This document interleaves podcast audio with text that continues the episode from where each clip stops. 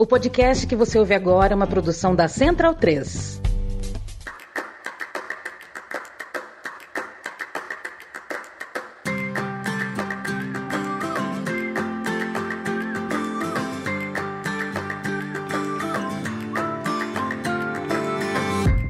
Boa tarde, noite para leitoras e leitores da Trivela, ouvintes da Central 3. Está começando a edição derradeira do podcast Trivela na Copa. Estamos fechando para balanço, passando a, a régua em 2022 e já fica aqui, né? A gente estava falando em off, já pensando, já projetando 2023. Voltaremos com o podcast convencional, tradicional da Trivela, segundas e quintas, no dia 12. Então, segunda, quinta-feira é, do ano, dia 12 de janeiro. Estamos aí de volta às 8h30, sempre com eles, Bruno Bonsante, Felipe Lobo e Leandro Stein. O Bonsa, é insuportável o turco, né? Não, Nossa, não, não aguentamos mais, né? Eu não, não, aguento mais mesmo. Primeiro que ele parece o Robert Downey Jr. em certos ângulos, assim, já não, não, inspira tanta simpatia. É, segundo que ele tá em todo lugar, né? Não sei da onde ele veio. Tipo, eu, é, eu, eu lembro que ele aparecia numas lives de rede social e tal, né? Os jogadores gostam dele, fazer bagulho com a mão lá. Agora, de repente, o cara tá tocando na taça, tipo, tá enchendo o saco do Messi. Era uma investigação da FIFA. Quem deixou esse cara entrar no campo? É, o cara tem acesso a todo mundo. O, Messi ficou meio bicudo com ele, né? O Messi. Ficou, é. ficou. O Messi não gostou. É Turco bom é o, é o Burak, aquele que sai é todo ah, sorrindo, que, né? É, que, o, o, o Agüero fez um vídeo bom com ele. É, Esse aí é, é, o turco bom das é. carnes. Embora seja apoiador do Erdogan, é. aparentemente se, produção, né? Se não? está na Turquia, né? É muito difícil que seja oposição. Ô, Leandro Stein, se você fosse defender é uma dissertação ou uma tese, que camisa você colocaria? Olha, falando em off, né, sobre um amigo meu que usou a camisa com os nomes de Tafarel, Goicochea, Iguita e Chilaver, é uma camisa muito interessante, eu só não sei se eu usaria todos esses nomes, porque nem todos eu acho confiáveis no, no ponto de vista de defesa. Então teria que pensar bem. E só para começar o programa respondendo a mensagem de dois é, ouvintes barra leitores. Um, o Pericles, que mandou um e-mail bastante bacana pra gente, né? Enfim, falando do nosso trabalho, ficou um grande abraço para ele que sempre está acompanhando na Trivela, né? Sempre comentando os textos, trazendo inclusive contribuições nos comentários. E também uma correção em relação a ontem, porque o Vinícius muito bem veio me dar um toque que eu fui falar do McAllister, mas eu falei Kevin McAllister e não Alexis McAllister. E aí ele veio brincar comigo, porque Kevin McAllister, vocês todos que tiveram infância durante o Natal, viram e esqueceram de mim. Foi é. honesto, né? É, mas não, mas no caso, é, para quem não tá ligado e o Vinícius não tava ligado, não é, é um erro tão distante assim do futebol, porque o Alexis tem um irmão que chama Kevin. Então foi mais pensando no irmão Kevin que joga bola, que inclusive tem história no Argentinos Júnior, passou pelo Boca Juniors, do que necessariamente no Kevin McAllister de Esqueceram de Mim, que é um filme que, assim como eu sei que o Matias faz, todo fim de ano faço questão de assistir, porque Sim, é o um e o dois. formação de caráter. É. E, e, fica a trivia, né? O, o, Esqueceram de Mim 3, que daí já é sem o Macaulay Culkin, né? E a franquia, franquia já tá começando a perder fôlego, né? Tem uma jovem Scarlett Johansson no, no, no elenco. Ela que também fez Meu Irmão o Porco com a Eva Mendes. Outro filme, é, assim, passável. No, no...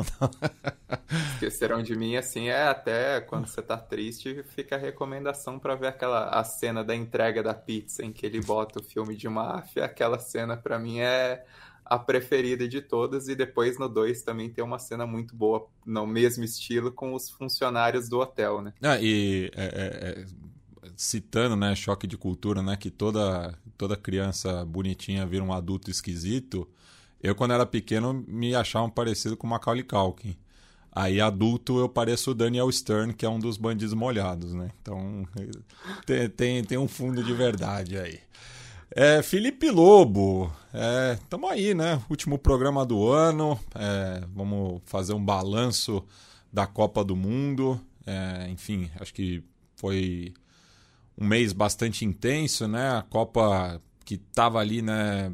Todas as questões que a gente tratou aqui no programa, não só é, neste ano, né? Anteriormente mas deu, deu para a gente se divertir no fim das contas, né? Foi uma Copa, acho que com um nível é, bastante alto, né? Ainda mais em comparação com, com, com, as edições mais recentes. Acho que o Qatar vai deixar boas memórias, né? Mas também fazendo eco ao Yamin é, ontem. É, esperamos não ter mais que falar é, do Qatar é, por, por, um bom tempo, né? Foi, é, foi uma, uma grande Copa, né? Salve, salve todos os amigos, amigas, ouvintes que estão aí com a gente. É, eu acho que foi uma grande Copa. É, muitas boas histórias. A gente ficou um pouco assim durante muito tempo, não só pelo Qatar e todas as questões, mas é porque tem uma questão que envolve o país sede, que são as histórias desse país, né? É, a gente fala muito sobre é, sediar em países que têm alguma história no futebol, não precisa ser uma potência, evidentemente, é, mas que tenham história no futebol. Né? O Qatar é uma seleção minúscula, nanica do futebol hoje ainda. Pode ser que isso mude daqui algumas décadas, mas não é o caso hoje. Então, e, e mesmo o país, né? É, é, a gente, a gente até no, no, falando de um bastidor. No, o Bonso escreveu um texto fantástico sobre o Messi e uma das coisas que ele coloca, é, ele colocou que era em Doha, tal, e, e tecnicamente foi em Lusail, que é o estádio da final. Que é uma cidade artificial, foi construída para a Copa, né? Nem existia essa cidade há 10 anos. Ela foi realmente criada para a Copa, como foi criada uma ilha. Foi...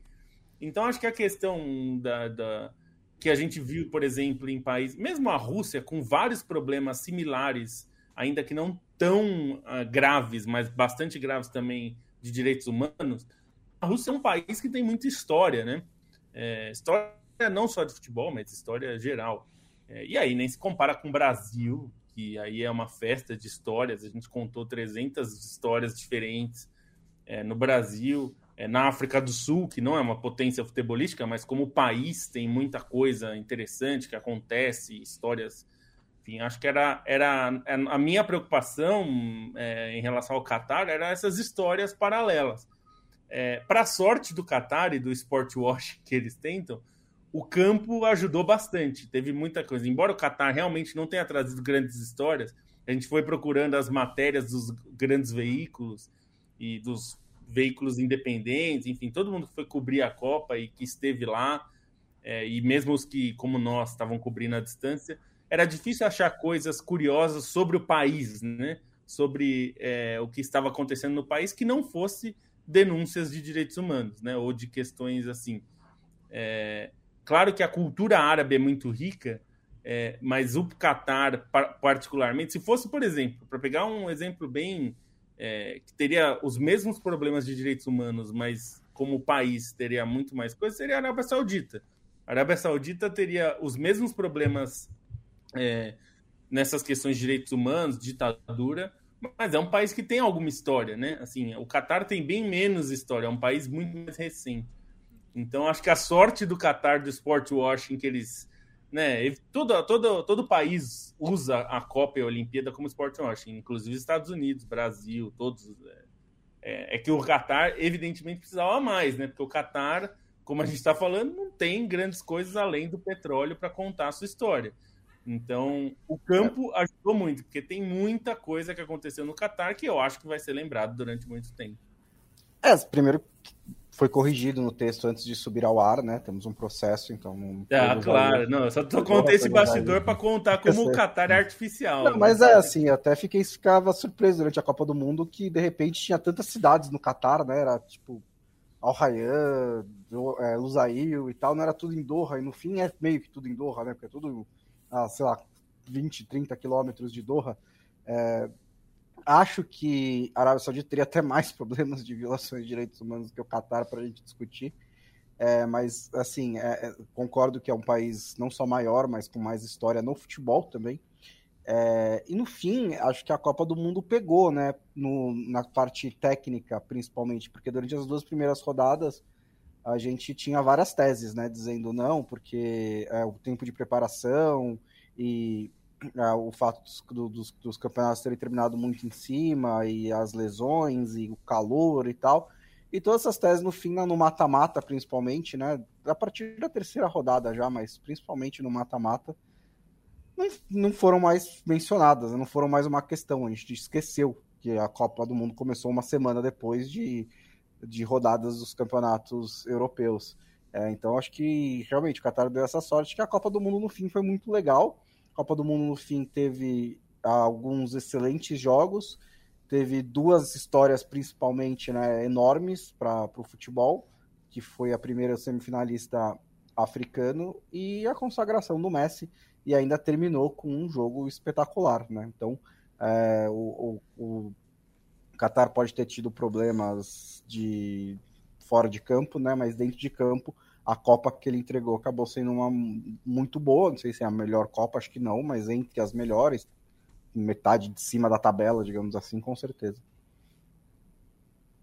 Bem, falando do, dos destaques da Copa, né? A gente foi fazendo aí rodada a rodada. É, depois no mata-mata deu gente não conseguiu desenvolver tão bem assim, mas pensar na, na seleção da Copa, né? Que eu acho que está aí meio na, na boca do povo, né? É, acaba tendo uma pequena variação de nomes, né? São algumas posições que ficam mais em dúvida, né? O goleiro, um dos zagueiros, é, que enfim. E daí é mais uma questão também do, do, do esquema ser utilizado, né? Se, se faz no, no clássico 4-2, no 4-3-3, enfim. É, mas queria é, tocar essa bola com vocês aí para a gente tentar fechar uma seleção aqui do, do podcast. Bom, vamos lá, posso começar aqui. É, eu, a, a, assim, a final acabou tendo um bom peso na minha seleção é, porque eu tinha algumas dúvidas e elas acabaram sendo é, resolvidas, né? Assim, não só pela final, mas a final acabou virando um tiebreaker ali para algumas decisões que eu tinha que tomar, né? Decisões importantes, que seleção da Copa do Mundo é coisa séria. É, primeiro, o Emiliano Martinez, né? Eu tava propenso aí com o Livakovic pelo poder de decisão contra o Japão e contra o Brasil, mas é, não dá para ir com o Martinez agora, né? Ele fez aquela defesa contra a Austrália, ele pega a pênalti contra a Holanda, ele né, faz a, a, defesa da Copa no último minuto da prorrogação e depois ainda pega a pênalti. Não só pega a pênalti, né, mas foi um show. Até aquele, aquele psicólogo que a gente citou em outros podcasts, né, também fez o fio do, do, do da disputa de pênaltis do Martinez e é espetacular, né? Ele, o, o, ele, ele, ele, ele, dominou o árbitro, né? O árbitro polonês, não, não entendi como que ele não deu cartão amarelo ou tentou coibir o Martinez antes. É, na defesa eu fico o Hakimi na direita, o Theo Hernandes na esquerda, apesar da final ruim, mas não, acho que tem outro. O Guivardiol, que para mim sempre esteve nessa seleção da Copa, e aí eu, eu tava entre o Pamecano e o Otamendi, e aí acho que o pênalti que o Otamendi fez e praticamente mudou a Copa do Mundo, é, a final da Copa do Mundo, teve um peso muito grande, então eu fico com o Pamecano, que fez uma boa final. Meu campo sempre teve o, o, o meu meio-campo sempre teve o Anabate, o Modric e o Griezmann. Eu estava em dúvida entre com o quarto ou ir com o Julian Álvares no ataque. Eu acabei indo com o Enzo Fernandes, porque também acho que na final ele fez uma final melhor, ele foi um dos melhores em campo. Então entra no meio-campo Anabate, Modric, Enzo Fernandes e Griezmann. E aí Mbappé e Messi no ataque, não tem nenhuma dúvida em relação a isso. É, Scaloni o melhor técnico, Messi o craque da Copa do Mundo e o Guivardiol a revelação. Então, recapitulando, Emiliano Martinez, Hakimi, Upamecano, Guivardiol e Theo Hernandes, Anabate, Luka Modric, Enzo Fernandes e Griezmann, Mbappé e Messi. É, Stein, é, qual, qual alteração você faria ou você assina embaixo do Bonsa? Não, tem algumas alterações que eu fiz na montagem. Uma que eu gostaria de pontuar é, é o goleiro, né? O goleiro, para mim, tem quatro caras muito justificáveis é, na média das atuações e na importância para a campanha do time, a meu ver o melhor foi o Chesney. É, o Livakovic ele foi assim em capacidade técnica e em também quantidade de intervenções muito grande para a campanha da Croácia. O Bono, além dos pênaltis, né, nessa comparação com o Livakovic, eu achei que ele foi muito bem em jogos com bola rolando, também por defesas de decisivas. Só que eu botei o Emi Martinez porque a final que ele fez, além dos pênaltis, a, a, defesa na final foi muito grande, a defesa contra a Austrália foi muito grande, então acabou sendo a minha escolha. É, a minha defesa está praticamente igual à do Bonsa, com o Hakimi Tel nas laterais e o Guardiol na defesa. Minha única mudança, eu botei o Thiago Silva no miolo de zaga e fiquei em dúvida entre todas as escolhas, mas acho que, que a Copa do Thiago Silva foi muito boa. A formação no meio-campo é muito parecida também, é, com esses quatro, e a única alteração é o no lugar do Modric, o Onari. Gostei demais e vai o meu voto de revelação, porque de todos esses, assim, eu já tinha ouvido falar dele, né? Tanto escrevi para o guia, elogiei ele no guia é, pelo impacto que ele teve na reta final das eliminatórias, por aquele, aquilo que eu tinha lido mas não necessariamente que eu tinha visto ele tantas vezes quanto eu vi nessa Copa, né? É um jogador do Angues, que, enfim, ascendeu só recentemente, e ele, para mim, foi o cara que, assim, eu mais gostei de conhecer, então, no quesito revelação, ele entra aí até mais do que, sei lá, o Guardiol, que eu estou acostumado a ver um pouco mais na Bundesliga, ou que o Enzo Fernandes, que eu já acompanhava, é, já tinha visto no Defensa e acompanhei mais no River Plate, então é, por esse quesito surpresa, eu, eu escolho o Onari. E aí no ataque também não, não tem muitas dúvidas entre Messi e Mbappé. No fim das contas, eu montei um banco de reservas também um tanto quanto surpreendente aí, porque eu botei Bellingham, de Maria pela final. De Maria, sim. Se tivesse terminado 2 a 0 a final, o Di Maria estava na minha seleção da Copa, porque é, é, é tipo o Djalma Santos em 58, né? O cara entrou e fez uma final absurda e precisava ser considerado. Botei o Kovacic também, porque no geral eu gostei mais da Copa dele do que do Modric. É, o Rápico da Holanda também seria meu banco e o Colomoni, porque foi decisivo sendo substituto em duas partidas, né? Teve duas participações muito importantes saindo do banco, o melhor jogador Messi e o melhor técnico eu prefiro o Regragui também pela pela, pelo salto de evolução que ele conseguiu dar em tão pouco tempo com a seleção de Marrocos. Lobo? Bom, vamos lá. Eu fiquei com muitas dúvidas, viu? Vou falar para vocês. Foi, foi, eu achei difícil montar essa seleção porque eu acho que tinha, teve muitos jogadores bons. É, Dibu Martins vai ser meu goleiro também, porque o peso da final é, é muito grande. É, eu concordo com tudo que o Stein e o Bonsa ponderaram sobre os outros goleiros. O Livakovic foi muito importante. É, o Chesney fez uma Copa espetacular, que talvez a, a, a Polônia não chegasse na segunda fase sem ele. É, mas o que o Dibu Martinez fez na, nas quartas e depois na, na final é absolutamente decisivo, né? Não tem como. A defesa que ele faz no fim do jogo, no fim da prorrogação, é algo é, uma defesa histórica, a gente vai lembrar para sempre. E os pênaltis, claro, muito importantes também. É, então acho que não tem como não ser. Ah, o Hakimi na direita eu acho que é unanimidade, não, não, não consigo ver outro mesmo. Eu fiquei com bastante dúvida na zaga, viu? É, é, eu acho que, embora eu acho que os brasileiros tenham ido muito, muito bem, e não acho plenamente justificável colocar qualquer um dos dois, inclusive, é, eu fiquei muito na dúvida, é, porque embora a, a, defesa da Argentina não seja espetacular em, em, relação aos zagueiros, eu achei que a final dos dois foi muito boa. Mas como o Bonsa falou, eu estava muito tendendo a colocar o Otamendi na minha seleção da Copa. É, o Romero eu gostei muito também, embora ele não tenha sido titular em todos os jogos. É, mas é que o erro do Otamendi é um erro muito crucial, né? Num momento muito. Não é um pênalti qualquer, né? É um pênalti que jogou a França de volta para o jogo. Então isso é muito pesado. É, então eu vou ficar também com o Guivardiol e, e o Pamecano. E só, Lobo, só para não te interromper, mas assim, é... isso não quer dizer que a Copa do Otamendi não foi boa no geral ainda. Sim. Foi sim, ótima. Sem dúvida. É só que a gente Foi tá fazendo ótimo. uma seleção, uma brincadeira aqui, então tem alguns É. critérios de desempate, né? E como ele quase custou o título pra Argentina, esse Sim. acaba sendo o critério de desempate que tirou. Não, exatamente. Assim como pra mim, o fato do Brasil não ter chegado à semifinal é, pesa um pouco pra eu não colocar. Mas eu entendo quem coloca, porque eu, eu diria que a, a atuação do Thiago Silva é, é impecável. A- a- o Marquinhos foi muito bem também, mas o que o Thiago Silva jogou nessa Copa, como já tinha jogado em 2018, eu, eu vou te dizer que é o melhor zagueiro brasileiro que eu vi, do meu tempo vivo. Eu vi outros muito bons, o Oscar, por exemplo, que é um cara que inclusive jogou no meu time, né? O São Paulinho jogou no São Paulo. É um cara que eu cresci ouvindo sobre o Oscar, mas eu não vi jogar. assim, eu vi depois, é, já adulto. Então, dos que eu vi do meu tempo apreciando o futebol, eu não vi nenhum zagueiro como o Thiago Silva no Brasil. Não vi. É, fazendo esse, só fazendo isso porque eu entendo plenamente quem coloca.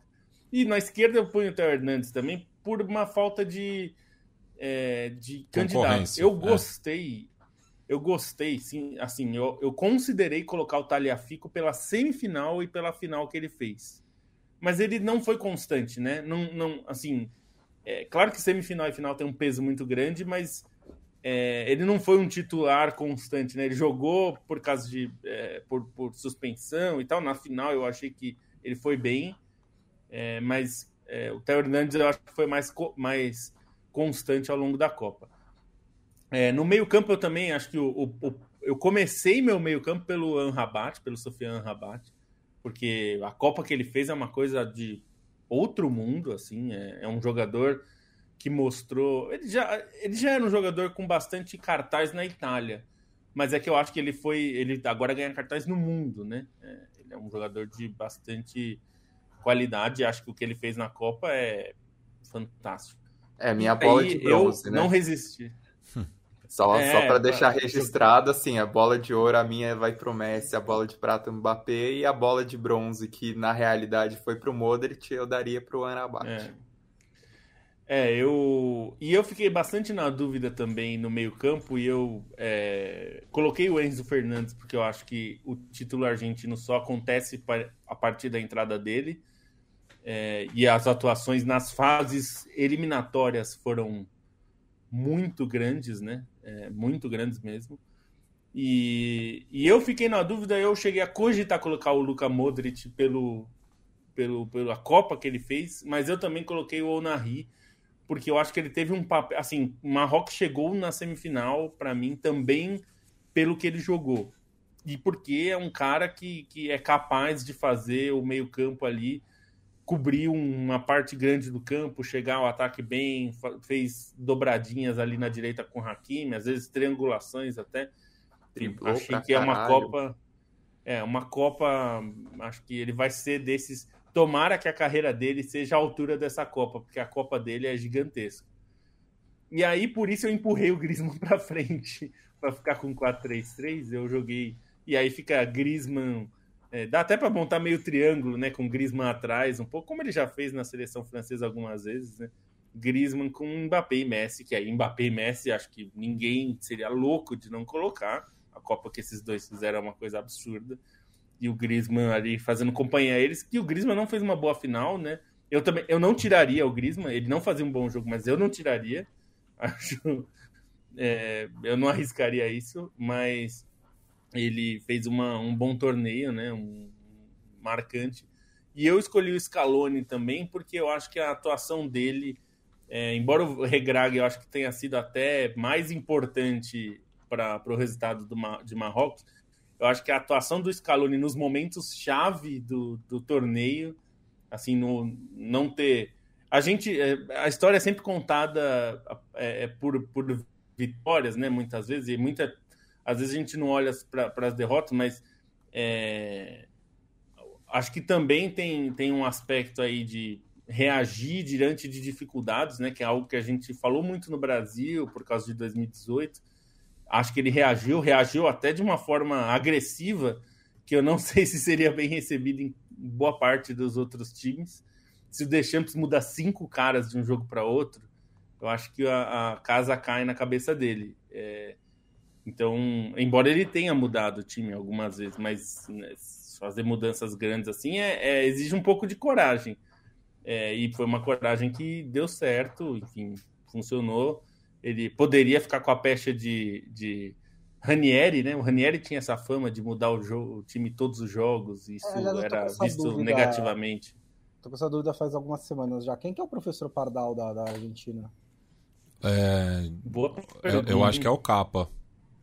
O Capa leva meio essa fama, o Angel Capa. Mas existe, tipo, um personagem, tipo o professor Pardal, assim? Ah, você quer dizer a, a tradução?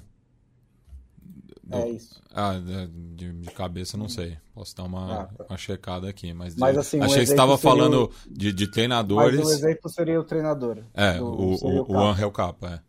Não, mas o professor Pardal existe, né? Não, existe. Não, é, de, na, sim, na sim. É, que é um personagem Disney, só não é, sei Eu não sei se chamam assim os treinadores. É. Né?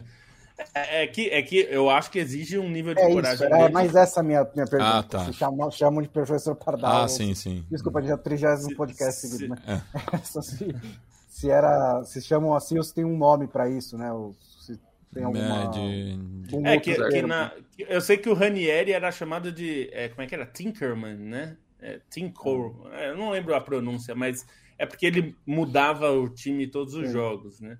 É, mas isso era visto negativamente no Chelsea, né? Na época que ele era treinador e ele era chamado assim.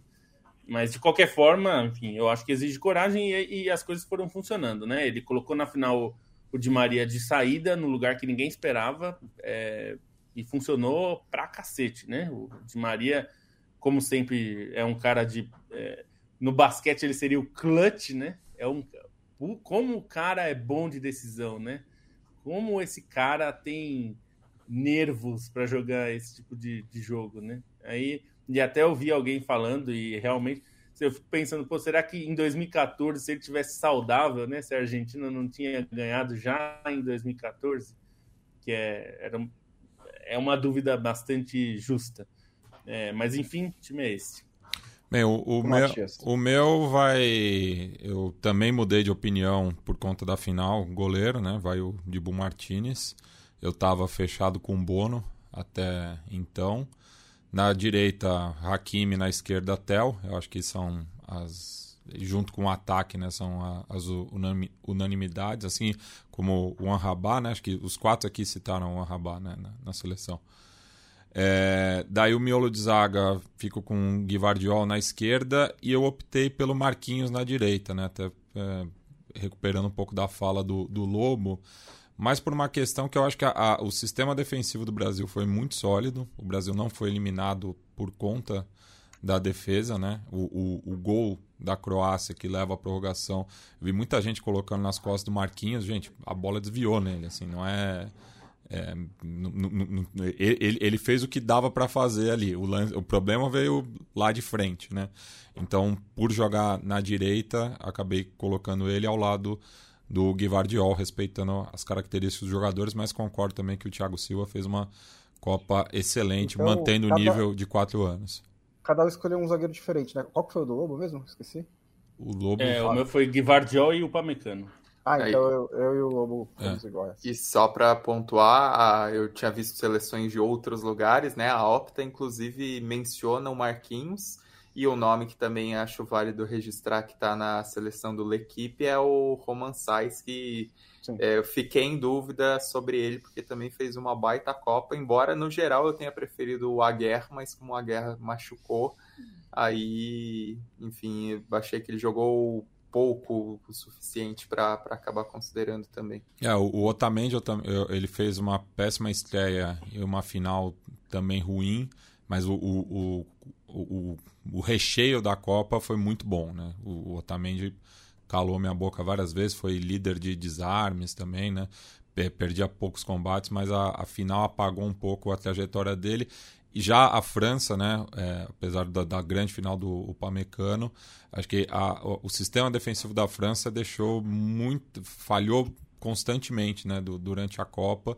E o Theo Fernandes eu estou escalando mais pela pela ofensividade, não tanto pelo poder de marcação, né?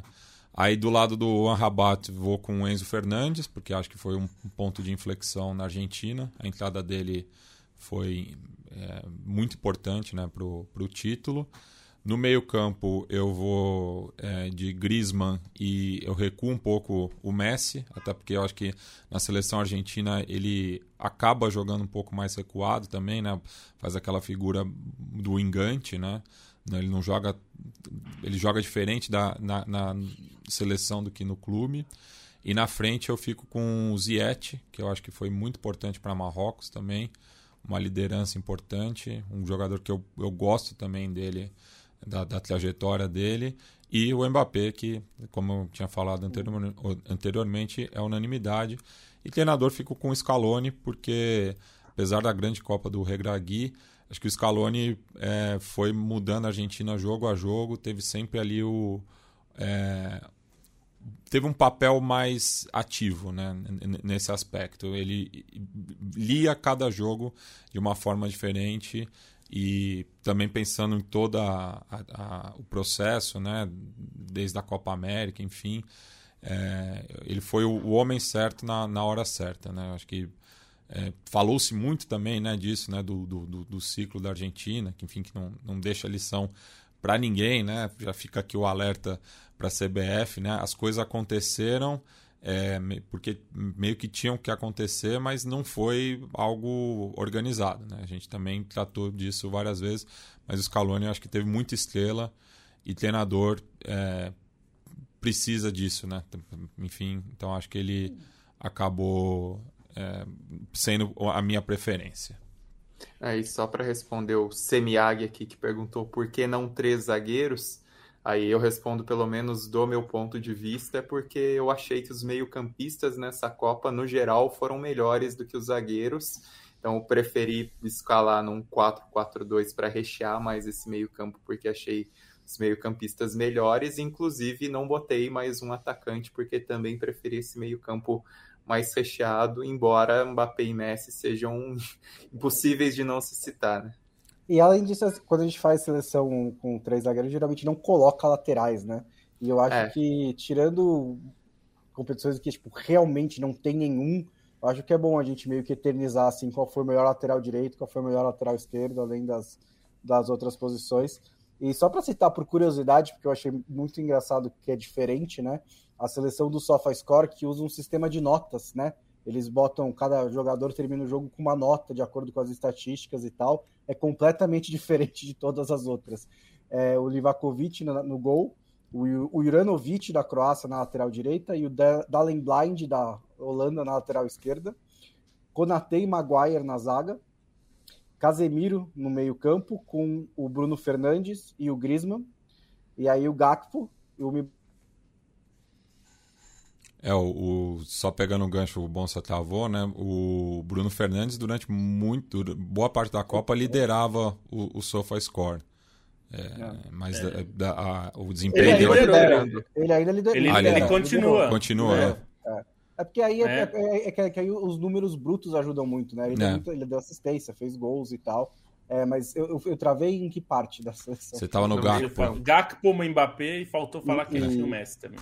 É isso, o outro era o Messi. É. E só também aproveitando para responder que mais de uma pessoa perguntou sobre a, a revista da Copa, a gente não vai fazer esse ano porque uma porque dá um trabalho do cão para fazer um material impresso e o calendário dessa Copa não ajuda, né? Porque tem o recesso de fim de ano e já volta a temporada com tudo. Da outra vez a gente teve mais de um mês até para se planejar então, como todos nós temos família, a gente também precisa desse tempo, precisa desse descanso. A gente não vai fazer, a gente até planeja é, fazer algo em PDF, né? A gente está estudando ainda para aproveitar o material do site e lançar em PDF, mas o guia físico, como a gente fez em 2018, a gente não vai fazer exatamente por, por conta do trabalho, por conta do cansaço. Em 2018 a, a gente até teve mais ajuda, né? No caso, a Trivela ainda funcionava em outra empresa, então tinha o apoio do Caio, o Fernando Martinho da, da Corner também deu uma grande ajuda, mas dessa vez, por conta da, das datas, enfim, do desgaste todo, é, a gente vai preferir não fazer. E... e... a gente tinha uma pessoa a mais na equipe, né? Eram, a gente tinha ainda. Eram quatro pessoas, agora são três. E, e as três semanas seguintes da Copa, esse é o bastidor, vocês não sabem, mas as três semanas seguintes da Copa foram tão ruins ou, é, ou tão intensas, vai, para não usar um adjetivo tão negativo, tão intensas quanto a Copa. Então a gente, assim, ficou, na verdade, um mês e meio, quase dois meses, num ritmo que quando a gente acabou, a gente quase não conseguia andar mais, assim, porque mentalmente a gente estava. Então, assim, o custo foi muito grande. E no fim, assim, a gente até é, quase deu elas por elas, a gente não chegou a ter lucro com, com, com o guia, mas ele também não. Ele acabou se pagando mais ou menos, deu ali uma diferença muito pequena. É, então acaba que não vale muito a pena. A gente quer fazer em e-book. É, porque é isso, acaba pesando muito. É, a gente tem que fazer escolhas. A gente sofre em fazer escolhas, vocês não pensem que não. Se a gente pudesse, a gente fazia muito mais, é, fazer coisas impressas, fazer, enfim, eventos. A gente só não faz mais porque realmente, se a gente não fiz, se a gente fizer tudo isso, a gente não vive mais nada, assim, não dá para, então. É, e outro ponto. É com lamentação, mas. E outro ponto de bastidores que vale falar é que na outra Copa a gente teve é, um intervalo, se não me engano, de três semanas antes da Copa, que também foi importante para a gente ter fôlego e descansar até preparar o guia. Dessa é vez, como foi uma semana só, as semanas anteriores à Copa, quando ainda tinha Champions, quando ainda tinha os campeonatos é, nacionais, já foram de um ritmo muito forte para a gente conseguir adiantar o guia. Então a nossa carga de cansaço dessa vez ela é, é um acúmulo bem, bem maior do que as próprias quatro semanas da Copa e a gente está precisando de descanso. É, e aqui o oh, antes de passar para responder aqui para fechar na seleção, é, o Ailton Santos pergunta em centroavante. É, se eu fosse eleger um centroavante, o melhor centroavante da Copa, eu iria com o Álvares, mesmo que ele tenha jogado em várias funções diferentes. É, mas eu acho que outras menções honrosas seriam o Giroud, que também fez uma boa Copa do Mundo, e o Harry Kane, que não jogou tanto como centroavante, é pela função tática, mas é um centroavante, e acho que também fez uma ótima Copa do Mundo. Isso. A minha escolha para ter um centroavante seria o Kane. Para é. mim seria o Álvares. É, então. É difícil, mas eu acho que o meu seria o Álvares. E eu quero fazer uma outra, um outros, é, é, uma outra menção. A gente falou muito do Depol ter feito uma primeira fase muito ruim, né? Assim, muito sofrida. Ele não estava jogando bem mesmo. É, mas as fases finais do Rodrigo Depou é uma coisa absurda. Então, assim, nas quartas ele já melhorou, e na semi e na final ele foi absolutamente dominante no meio campo. Se, se falam que o, o, o, Messi maradoneou, o Depou batistou, né? Ele incorporou o Tietchan Batista. E, e, o Lobo acaba de instituir o prêmio da NBA, né? O jogador de maior desenvolvimento. Most Improvement. Most Improvement. é. é. Most é Improvement. É, é. Não, porque assim, é, realmente a gente criticou com razão, porque ele não estava jogando bem, tinha gente pedindo para ele sair. Mas assim, ontem a gente. muita, e ele até mandou, né? Mandou as pessoas chuparem uma parte do corpo dele depois depois de ganhar a Copa, o que é justificável, eu entendo da é. pressão é. e tal. É, não, deve, não deveria falar, mas quem sou eu para falar no, em live? Mas é que, assim, eu acho importante frisar isso porque ele foi muito criticado e eu acho que a, o elogio não veio na mesma medida e é normal porque o Messi dominou o jogo, assim, dominou a, as manchetes como tem que ser mesmo. Ele foi o craque da Copa mas é que o Depou foi muito importante, como o Julian Álvares foi muito importante, embora não exatamente na final, é, não fez uma partida gigantesca, mas o Depou na final, e os dois zagueiros, da para mim, da, da Argentina, fizeram uma grande, uma, uma grande partida nessa final, mesmo tomando três gols. É, acho que foi uma partida fantástica. O Pamecano pra, entrou na minha seleção porque eu acho que, apesar de todo o caos, é, ele há umas travadas, a travada que ele dá no Lautaro, o Lautaro, assim, ele hesitou meio, um décimo de segundo, e o Opamecano chegou rasgando e bloqueou. Assim, a Copa, e não foi a primeira vez, né? Ele fez isso várias vezes na Copa. Então, para ressaltar os personagens são coadjuvantes, né? A gente não vai a gente falou bastante do Mbappé, que merece todos os elogios, porque é um cracaço. Tudo indica que ele vai debulhar todos os recordes. Mas esses caras, a, a, França perdeu, mas porra, o Pamecano fez uma Copa fantástica. O Theo Hernandes, alguém falou, ah, pela final ele deveria sair, né? Porque se o Otamendi saiu. É, é verdade, mas o problema é que não tem candidatos, né? O que eu falei, é. eu preferia. Eu pensei em colocar o Taliafico, mas pô, o cara jogou dois jogos, basicamente, né? É, não foi só isso porque ele entrou em outros jogos, mas enfim, dois jogos de titular que eu acho que ele até foi bem, são jogos importantes, mas não tem muitos outros, né? Sei lá, é, Marrocos mudou, né? Os dois laterais mudaram. É, eu... Então acho que é mais por falta de outro candidato é, tão é, bom. Eu né? tenho, tenho um amigo que trabalha na Placar, que ele trabalha comigo no TEC, ele tá fazendo top 10 de todas as posições no Twitter, né? O Leandro Miranda. Ele acabou de soltar os laterais esquerdos. Calma aí, tem tipo... um Leandro Miranda e o Leonardo Miranda. Cê, tem, cê... tem dois. Os dois, os dois manjam muito de tática. É, ele colocou Leandro segundo... Leonardo e Sula Miranda. É, ele colocou em segundo lugar o Luke Shaw, que eu não sei se vale a pena também. Tipo, acho que fez uma boa Copa, mas eu não colocaria na seleção. Tem o Alba, que começou muito bem, mas depois não foi. Foi eliminado também muito cedo para chegar na, na, na, na, seleção do campeonato. Ele também cita o Masraoui, o Guerreiro, o Blind, o Sosa, o Stupinan, o Raul e o Jinsu da Coreia do Sul. Então, assim, tipo, são, fizeram Copas ok, assim, mas acho que a do Theo Hernandes está tá acima mesmo né, tirando a final, então... É, o, o, o, o, Theo foi, que... o, Theo foi mais protagonista do que todos é, os, citados. E é mais, mais para mostrar, tipo, acho que a lista dele tá boa, é só para mostrar que sim, os sim. candidatos não foram, assim, não, realmente... E, e, muito... ah, pra, e justamente um, um, top 10, um top 10 de 32, de 32 seleções, né, já, já mostra que já tem uma boa vontade com muitos dos nomes aí, né? Exato, exatamente. É, é, não, se eu, se eu é, assim, para usar um outro exemplo, se o Marcos Acunha entrasse ontem no lugar do Di Maria, mesmo jogando deslocado, mas fizesse um jogaço, um jogaço, é, daria para pensar em colocar ele, Sim. mesmo ele jogando deslocado ali, porque ele entrou como um segundo lateral, né, para fechar é. o lado do meio campo. É, mas ele não entrou, ele entrou, ao contrário, ele entrou mal para be ah, mal a beça, né? Assim, então é, esse é o problema. Assim, é, eu tiraria o Ter Hernandes eu pensei em tirar, mas eu achei muito pouco dois jogos para colocar e, o Talhafico. E ficando os prêmios da NBA, acho que o 12 homem fica pro Colomuani, então, né? Nossa, de, verdade. O 12 homem. Se Time bem citou no, no banco dele. É.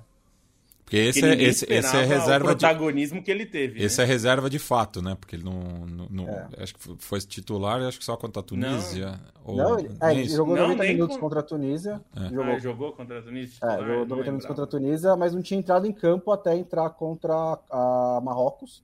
E aí fez o gol em um minuto e depois entrou também no, no jogo contra a, a Argentina e jogou muito, ajudou, né? jogou muito, ajudou a decidir. Isso. Jogou muito. É, muita gente participando aqui conosco, o pessoal também caprichando aqui no Superchat, né? O Giovanni Lima Montenegro. Boa noite, companheiros. Desejo Feliz Natal e Ano Novo para todos vocês. Valeu pela companhia durante toda a Copa. Trivela foi meu canal de informação. Gustavo Renda também mandou aqui 27,90, acabou não comentando nada, mas fica o agradecimento. Fabito Moino, sempre presente, quero agradecer mais uma Copa de ótima cobertura e podcasts da Trivela e Central 3, nossos companheiros nessa incrível jornada futebolística, muito obrigado. Gustavo Câmara, é, que perguntou da, da revista, né, já foi respondida. Gabriel Razedori, é, agradecendo pelo melhor mês de 2022. Felipe Barcelos, que nos manda um abraço lá de Goiânia. Felipe Melo também aqui dizendo que o Otamendi fez uma ótima Copa e no final deu a... Aquele? É. Não, não, não aquele. Não. Aquele a gente podia mandar aqui. Embora ele, ele, goste, ele goste muito de futebol, hein? Eu é. não duvido que uma vez ou outra ele tenha caído no nosso podcast. De repente, é. meu afilhado Nossa, chama Deus. Felipe Melo, né? É. Eu tentei dissuadir é. minha irmã, mas. o Felipe Melo caiu o nosso podcast, dependendo da hora que ele caiu, espero que eu nunca cruze é. com ele. Marcelo Luiz Cardoso e Silva também, é, de baixo Deixa abaixo a seleção dele um cafezinho. Muito, muito agradecido pela companhia, pelo absurdo conhecimento é, e sensatez que a bancada oferece. Vocês são fera. Davi Pereira lembra aqui né, que o, na América Hispânica o professor Pardal é Giro Sintornilos ou Ciro Peraloca. Giro Sintornilos é bem grego, né, esse, esse nome. E o Fernando diz que é viável termos um correspondente nivelista em loco na Copa de 2026 Olha, Fernando, a gente não conversou nada sobre isso, mas eu pretendo visitar. Fazer o planejamento. É, eu pretendo visitar minha irmã em Vancouver em 2026. É. Eu tô. Quem sabe? Eu tô... Coincidentemente. Coincidentemente, é. Eu também vou antecipar, é. pretendo ir. É. Né? Mas então, vamos ver, mas uh, muita mas, coisa vai rolar. Quem lá, sabe, né? Quem eu, eu, eu, ficarei só em Vancouver. Vancouver tá com é. seis jogos, né? É, uhum. se, eu não, se eu não me engano é isso. O Canadá que tem duas sedes apenas, né? Vancouver e Toronto, que são, ah, são as maiores e tem já uma tradição ah, futeboleira também, né? do futebol, né? Toronto é. É, monopoliza ali muitos jogadores da seleção, né? A maioria é tudo da região de Toronto e Vancouver que tem a acho que é a maior torcida mesmo, né? A região que eles chamam da Cascadia, que aí pega o, o norte dos Estados Unidos ali, né? Seattle, Portland, que é uma seleção, é uma região historicamente muito fanática por futebol desde os tempos de NASL, né? É, meu, meu cunhado, que é a família dele, né, vem da Escócia e da Irlanda, ele gosta muito de rugby, né? O rugby é forte em Vancouver também. É, enfim, passemos agora, né, para falar um pouco. É, acho que podemos aproveitar e falar de Messi ou o balanço do Brasil que vocês preferem nesse, nessa reta final do programa? Messi.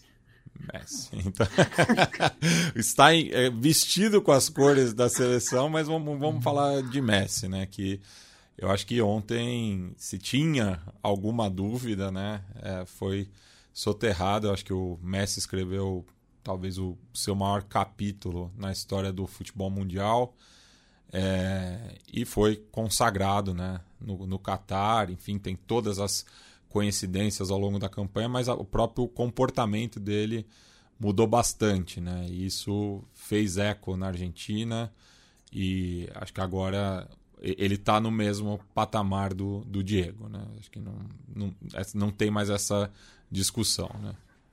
É, eu acho que assim, você tem uma discussão que fica, acaba ficando em, em termos mais místicos, é, subjetivos do que é, do, do, do, que em termos objetivos, né? Assim, porque até a Copa do Mundo do Messi, é, o Maradona tinha o título que o Messi não tinha, e não era um título pequeno. Era o grande título tanto da carreira dele quanto da, da história da Argentina.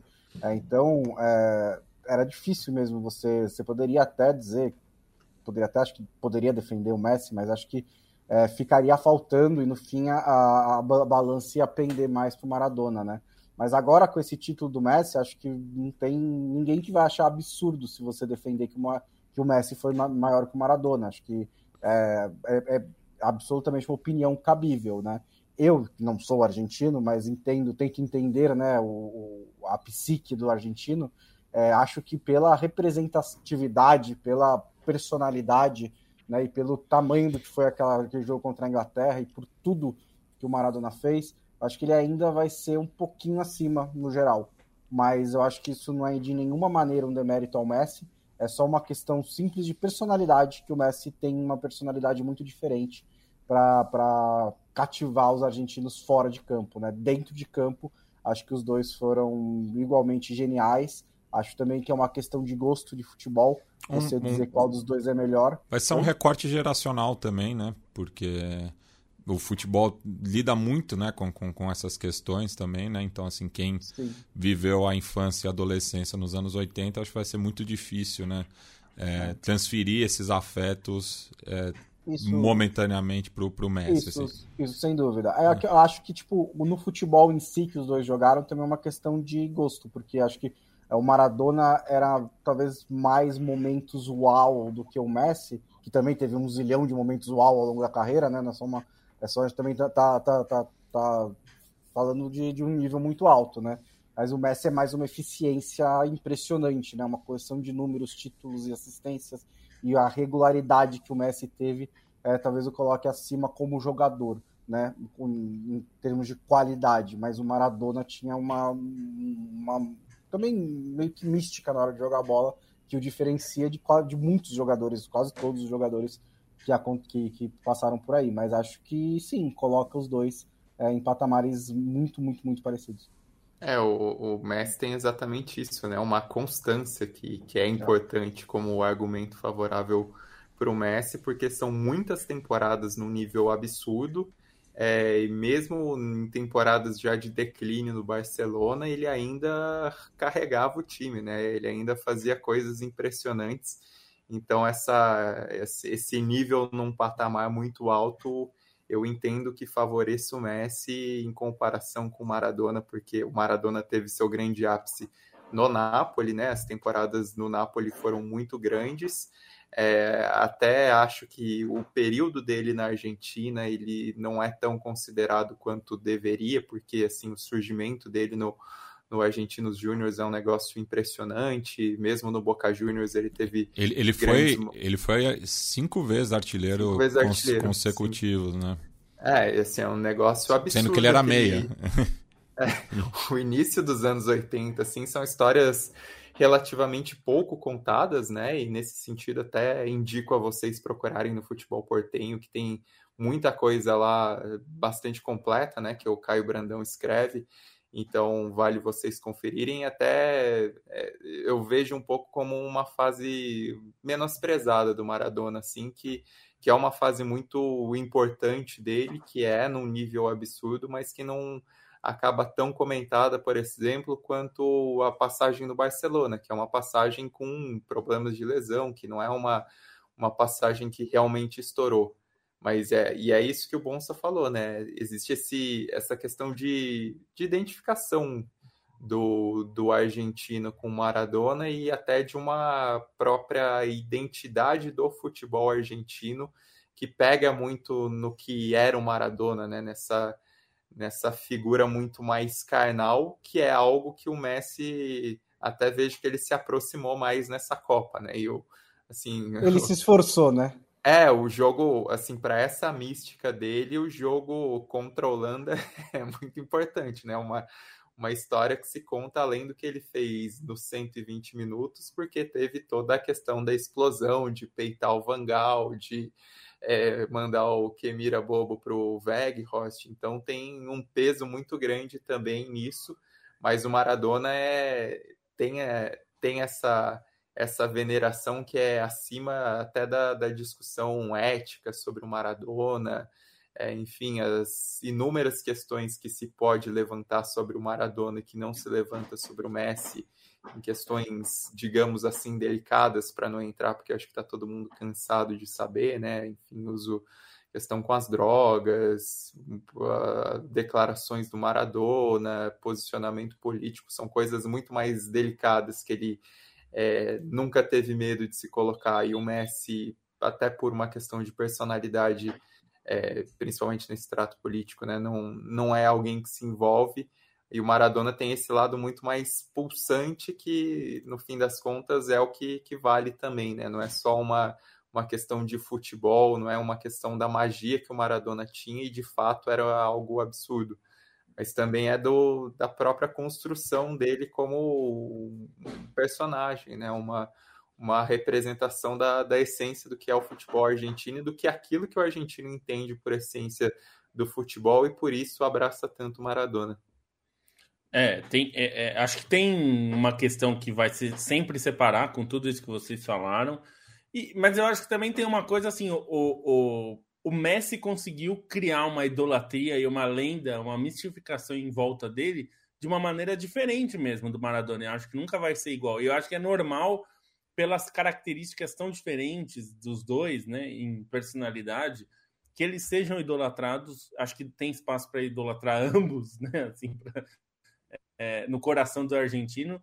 E, mas eles são muito diferentes e acho que é normal que seja assim, né? Então eu acho que tem uma, é, por um lado, se por um lado a, a, a, personalidade explosiva e às vezes até descambando para isso que o Stein falou, de se posicionar e, e aí causar controvérsia e a, além das coisas que ele passa da, do ponto mesmo, né, as relações controversas e, e às vezes criminosas familiar, essas coisas com mulheres, assim. a questão, enfim, tudo isso. Os filhos. É, se por um lado, se por um lado em campo e nas declarações do futebol isso é, entusiasma os torcedores pela personalidade, por outro isso cria essa divisão.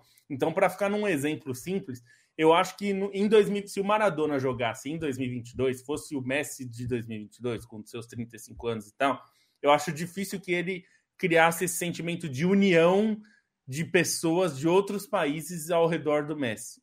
Porque ele não é, não era uma pessoa é, no, nesse sentido agregadora, é, embora ele fosse encantador. Eu acho que são coisas é, parecem que são contraditórias, mas não é. Ele é encantador. Meu pai, por exemplo, amava ver o Maradona e odiava a personalidade do Maradona, que ele achava que o Maradona passava do ponto nas coisas, mas amava ver o Maradona, parava para ver. Eu comecei a ver futebol italiano porque meu pai queria ver o Maradona na TV. Se passasse jogo do Napoli, naquela época não era assim que passava, né? Era um jogo por domingo, então às vezes passava. É, meu pai queria ver e falava do Maradona, Maradona, não sei o quê, é, mas é uma pessoa contestável tal, enfim. É, o, o, Messi, ele tem um outro tipo, até por ser uma pessoa reservada, é, eu acho que as pessoas têm menos é, pudor de abraçar o Messi, de falar, eu gosto desse cara aí, eu vou torcer por ele.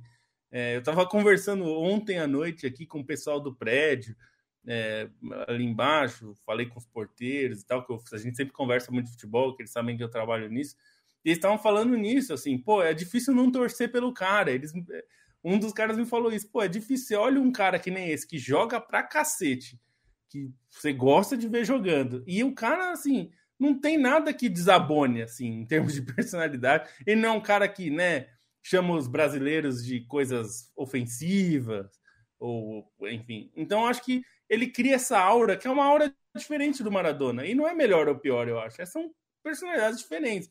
Para pegar um pouco é, é, de personalidade. Assim, o Romário tem um tipo de personalidade é, em relação à sua postura em campo e fora dele, é, que é um pouco diferente de outros caras, tipo é, o Ronaldo, vai, para pegar um cara até contemporâneo.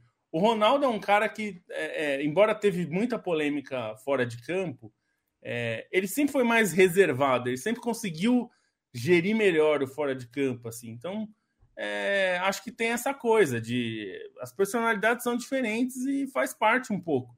É, assim como eu acho que no caso do Neymar é muito mais difícil que pessoas de outros países torçam por ele.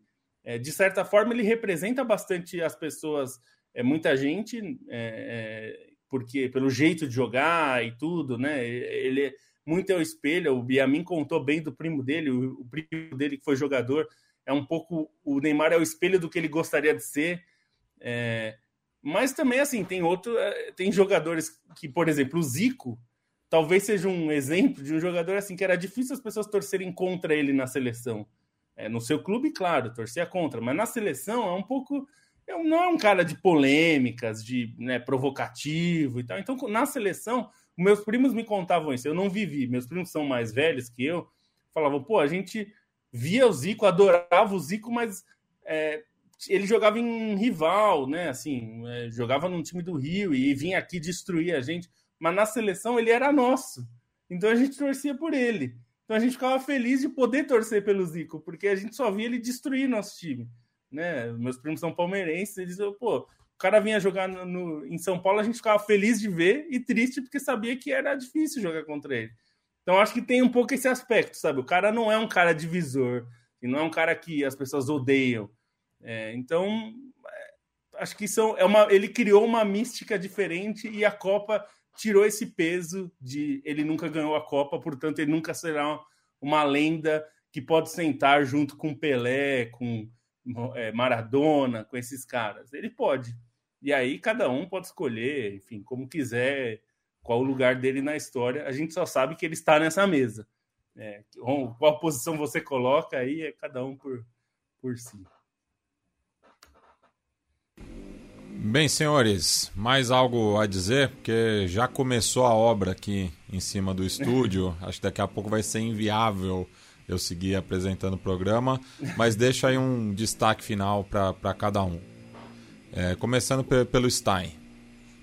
Bom, acho que duas, dois pontos para que me marcaram nessa Copa, né? Um que, é, enfim, eu falei um pouco ontem é que o nível dos mata-matas dessa Copa e da última rodada da fase de grupos, para mim, são muito marcantes. Assim, é, das Copas que eu vi na fase adulta da minha vida, eu vou desconsiderar 98 porque eu era relativamente pequeno e tem um, um alto grau de nostalgia, mas das Copas deste século, né, que aí eu já vi com a partir dos 12 anos com um pouco mais de discernimento, é, assim, sem muitas dúvidas que foi o mata-mata mais legal de acompanhar e que foi esse desfecho da fase de grupos mais legal de acompanhar e um reflexo disso, né, até comentaram no é, botaram no chat aí, não lembro quem agora, que foi a Copa com mais gols da história, é, contribui também, né? Essa crescente de nível técnico que existiu, e é uma crescente de nível técnico também por conta do equilíbrio, né? No geral, foi uma Copa com é, muitos duelos equilibrados, no geral, também nas oitavas de final, principalmente, boas imposições das seleções que passaram em primeiro lugar. Então, para mim, é, é algo que fica dessa Copa. E o outro são as torcidas, né? As torcidas dessa Copa se é uma Copa questionável do ponto de vista do entorno, do Qatar em si, as torcidas foram bem, bem legais, principalmente as torcidas árabes, e aí se destaca a história do Marrocos, né, que é um país apaixonado por futebol, assim, incrivelmente apaixonado por futebol, que para quem não conhecia muito, né, para quem não conhecia desse ambiente que existe nos clubes de Marrocos, foi um baita de um chamariz essa campanha de Marrocos na Copa do Mundo. E aí outras torcidas também que foram muito bacanas de se acompanhar, da Argentina meio óbvio por toda essa, essa história de devoção, né, por toda essa peregrinação pelo tricampeonato, e a torcida do Irã também por todo o pano de fundo político, por todas as discussões que existiram também ao redor, os protestos nas arquibancadas, né, impressionante como o Irã, mesmo numa campanha curtinha, acabou sendo uma seleção que se destacou bastante nessa Copa. Então, das coisas que eu levo, além de jogadores, de partidas, é muito isso, né? Um nível técnico muito. Um, um nível de disputa muito alto nos mata-matas, né? Não necessariamente um nível técnico. E, e, essa questão das arquibancadas, de, de sentir um pouco dessas torcidas árabes que é, têm uma paixão muito grande por futebol, né? Que a gente já sabe acompanhando dos clubes também, Egito que não foi para a Copa, o Líbano que é uma, um país que não tem projeção na seleção, mas tem clubes de torcidas muito apaixonadas, a própria Arábia Saudita que os torcedores do Al Hilal adoram invadir o Twitter da Trivela para comentar os posts de torcida do Al Hilal, então isso foi, foi bem bacana também. Lobo, você tinha até separado umas estatísticas aí, se quiser é, compartilhar com, com, os ouvintes.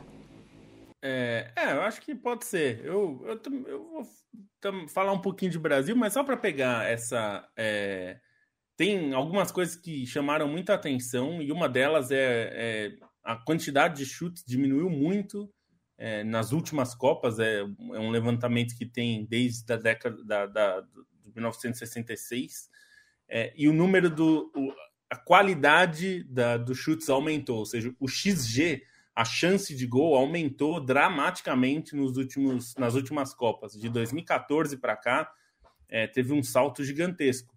A gente falou um pouco sobre. A gente falou entre nós aqui sobre como isso talvez reflita um pouco desse cenário é, de muita posse de bola, né, que se estabeleceu aí em meados de 2006 a 2008 com a seleção espanhola, depois se espalhou em clubes também, é, e, enfim, as reações que isso causa, né? Então você precisa ser mais eficiente é, e, enfim, ter uma posse de bola com mais produtividade, que acho que a, o domínio de posse de bola veio com força, mas agora a gente está vendo times que só têm a posse de bola estão morrendo na praia porque precisa ser, ter uma efetividade maior, tem a ver com isso também, precisa ter qualidade de chances maiores. É, e uma curiosidade é que os times com a maior relação entre o XG, né, que é a chance de gol, é, em, e pontos conquistados, que é uma, é uma estatística que se usou durante muito tempo na Copa para ver o sucesso, durante boa parte da, da, da, história das Copas, até eu estava lendo o relatório disso que a ESPN americana publicou, é, quase sempre essa relação mostrava os melhores times da Copa, os campeões, vice-campeões e tal. E isso mudou, é muito por essa mudança de estilos e de posturas e tal. E eu achei curioso que os dois times com maior número de XG, é, relação XG pontos conquistados, são Alemanha em primeiro e Brasil em segundo. é, o que mostra que esses times tiveram é, muita produção ofensiva, é, mas ao mesmo tempo tiveram problemas é, também em outros aspectos, né, de resolver o jogo, porque a Alemanha perde um jogo contra o Japão que foi infinitamente melhor no primeiro tempo e, e acaba perdendo no segundo. O Brasil teve problema de ter volume e não, não fechar o jogo, enfim, tudo isso. E até para pegar isso do Brasil, o Brasil, eu definiria a campanha do Brasil como é, frustrante, se você escolher uma palavra, porque eu acho que o Brasil deixou a desejar em relação a, a conseguir justamente é, tornar é, é, fechar os jogos que foi melhor, porque acho que foi melhor em todos os jogos, inclusive contra a Croácia, mas é insuficiente. Para o Brasil, é insuficiente chegar nas quartas de final sendo um dos melhores times é, e perder para a Croácia. E não por ser a Croácia, porque ah, não pode perder para a Croácia, tal, mas perder do jeito que foi. Não é que foi. Se tivesse uma coisa, eu acho que é diferente de perder da Bélgica do jeito que foi, que era um time em clara ascensão e que fez um primeiro tempo espetacular, desmontou o Brasil. E, e aí no Brasil, no segundo tempo, não deu tempo de recuperar. Acho que contra a Croácia não foi isso. A, a Croácia não desmontou o Brasil, o Brasil não tomou um banho tático, mas por outro lado deixou o jogo aberto, ficou pendurado durante um bom tempo, foi para a prorrogação, fez o gol, continuou pendurado, cometeu erros. Então é insuficiente. Então, assim, é por mais que tudo. Acho que o trabalho do City foi ótimo, teve seus muitos problemas ali que precisavam é, ser pontuados e tal. No geral, acho que foi, foi bom, mas é insuficiente. Não dá para achar que foi suficiente, que uma boa campanha é o Brasil cair nas quartas. A gente até falou isso antes, né? Para o Brasil e para a Argentina chegou um momento que, assim, ser eliminado é, antes da semifinal seria um fracasso em termos de resultado. É, não em termos de desempenho, mas em resultado, sim. Não dá para cair a, a, se a Argentina caísse antes também, é, ficaria um pouco essa sensação. Então, só para deixar aqui, acho que é isso. A, o balanço do Brasil é que o desempenho foi talvez o melhor desde 2002 em campo, jogando bola. Acho que nenhuma outra dessas Copas do Brasil conseguiu jogar bem. Essa Copa acho que conseguiu, em pelo menos alguns bons momentos, na maioria dos jogos, é, mas é insuficiente. Não adianta ser você ser melhor que o adversário se você não ganha o jogo. Ser melhor é, não basta, e a gente viu exemplos disso de outras formas né, nessa Copa. Então, assim como a Alemanha, no primeiro jogo contra o Japão, não adiantou ser muito melhor no primeiro tempo, né? Porque perdeu o jogo e no fim isso pesou, né? Então, acho que o balanço um pouco que eu faço do Brasil é isso. O desempenho foi bom, mas insuficiente e extremamente frustrante, né? Bonsa, para finalizar, me dá, além do seu pitaco final, uhum. uma dica de filme e série aí, porque eu entro de recesso uh. hoje. Filme e série, é. tá bom. É, bom, não vai dar tempo de eu fazer a prévia de Wolverhampton e Gillingham que eu queria, então eu vou deixar isso para lá, né? Mas não percam amanhã pela Copa da Liga Inglesa. É, eu, tô, eu, acho que o meu destaque é um pouco que a, a, despedida da, dessa Copa do Mundo com 32 seleções, que é a que eu conheci, né? Desde sempre, porque eu não lembro direito de 94, então todas elas foram é, nesse formato e é, me serviu muito bem, viu? Eu não sei por que, que vocês querem mudar, porque acho que ela foi muito um formato muito bem sucedido. É, acho que a, talvez a, a FIFA pelo menos volte atrás né, da idiota de fazer três é, grupo de três na Copa do Mundo de 2026, mas parece que é irreversível que haja realmente essa ampliação, que é uma ampliação gigantesca, de 50% dos, dos, integrantes, né? Então é, vai ser um pouco difícil. E sei, talvez, e aí acho que até para puxar um, último. É, um, um último ponto aqui que estava no roteiro, não sei se vai aumentar ou diminuir o número de seleções marcantes, além das que a gente já, né? Lógico, acho que os quatro semifinalistas foram muito marcantes nessa Copa do Mundo, a Croácia um pouco menos, mas a França, a Argentina e Marrocos também, acho que a Argentina e Marrocos principalmente, mas também uma seleção como a do Japão, que conseguiu duas viradas contra seleções campeãs do mundo na fase de grupos, né? Virou contra a Alemanha, virou contra a Espanha, fez uma Copa do Mundo muito boa. É, o Equador, que a gente estava cobrando que fizesse uma Copa do Mundo decente, finalmente fez, mesmo que tenha sido insuficiente para chegar nas oitavas de final depois. Acho que teve um time jovem dos Estados Unidos que mostrou muita promessa que vai chegar na, na Copa de 2026 mais maduro, mais forte. É, teve uma Arábia Saudita que, no fim, foi a lanterna do grupo, né? Mas é, podemos dizer que fez uma Copa mais marcante do que Polônia e México e surpreendeu a Argentina na primeira rodada, impediu a Argentina de ser campeã invicta. É, teve a Copa da Austrália, que não foi tão marcante assim, mas pô, eliminou a Dinamarca e depois deu calor também na Argentina nas oitavas de final. É, a Copa do Canadá, também para fechar, que também acho que numa vibe muito parecida com a do, dos Estados Unidos, né? Mostrou um time que tem, tem alguns mais, tem mais veterano, mas também um time inexperiente que mostrou muita energia e que também uma promessa importante para 2026. É, eu não sei dizer hoje se com 48 seleções a gente vai ter mais histórias porque vão ter mais times, ou se a gente vai ter menos porque vai ficar tudo meio diluído e vai ser tudo meio pior ali. Não sei, né? Vamos descobrir daqui a quatro anos. É, dica de série para o Matias você é, já, já viu The Bear? Que é a que eu tô dando para todo mundo. Já. Certo. Você já viu The Bear. Slow Horses, você já viu? Não. Qual serviço? Certo. Slow Horses na Apple Plus é baseado num romance, em vários romances, uma série de romances de espiões, com um espetacular Gary Oldman. Vai, vai te fazer dar muita risada. É, tá no começo da, da tá no começo da segunda temporada, mas vale ver desde o começo da primeira. É excelente. É, e filme, eu vou. Vou dizer que vai sair. Eu, eu, eu, fui no cinema para ver o, o, Menu, eu gostei bastante, que é o filme com a Anya Taylor Joy com o, o Voldemort. Vale muito a pena ver. É, a, amanhã que eu tô de folga, eu vou ver White Noise, que é o filme do no, novo filme do Noah Baumbach, que é também uma adaptação aí de um, de um filme de um livro muito importante da literatura. E vai sair na sexta-feira o novo Knives Out, né? É ah, esse, do, esse eu tô na pilha Ryan também. também é. Que o primeiro foi muito, muito legal. Então vale a pena ver esses filmes. Então é isso, pessoal. A gente encerra o ano de 2022. Nos vemos aí é, cerca de 20 dias, né? Voltamos novamente quinta-feira, dia 12 de janeiro, às 8h30. E depois, né, segunda, às 5h30.